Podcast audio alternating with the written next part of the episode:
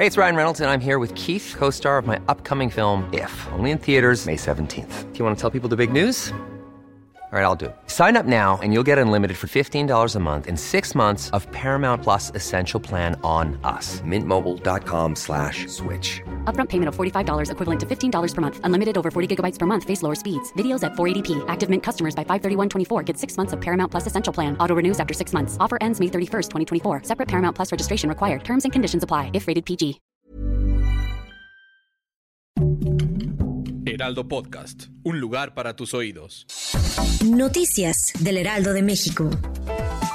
Las acusaciones y señalamientos de presuntos nexos y pactos con el narcotráfico hechas por el priista Francisco Labastida y el diputado Porfirio Muñoz Ledo son corrientes vulgares y se debe a su edad, consideró el presidente Andrés Manuel López Obrador. Durante la conferencia de prensa en Palacio Nacional, el mandatario federal retó a Labastida y Muñoz Ledo a que si tienen pruebas, que las presenten.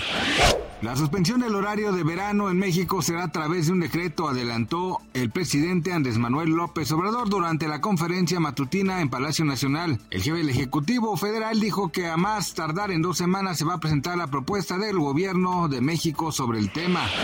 Japón registró en 2021 un mínimo histórico de nacimientos, 811.604 bebés, informó este viernes el gobierno, un nuevo dato que refleja la tendencia del envejecimiento demográfico del país y la reducción de la natalidad durante la pandemia.